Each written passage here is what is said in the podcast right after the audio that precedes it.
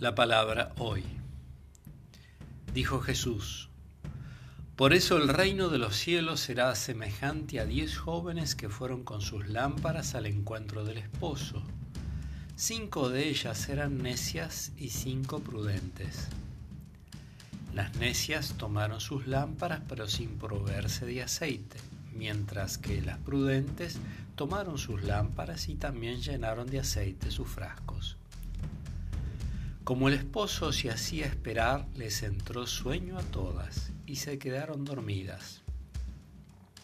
Pero a medianoche se oyó un grito, ya viene el esposo, salgan a su encuentro.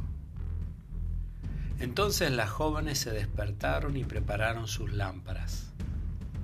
Las necias dijeron a las prudentes, ¿podrían darnos un poco de aceite porque nuestras lámparas se apagan? Pero éstas le respondieron, no va a alcanzar para todas, es mejor que vayan a comprarlo al mercado. Mientras tanto llegó el esposo. Las que estaban preparadas entraron con él en la sala nupcial y se cerró la puerta. Después llegaron las otras jóvenes y dijeron, Señor, Señor, ábranos. Pero él respondió, les aseguro que no las conozco. Estén prevenidos, porque no saben el día ni la hora. De San Mateo.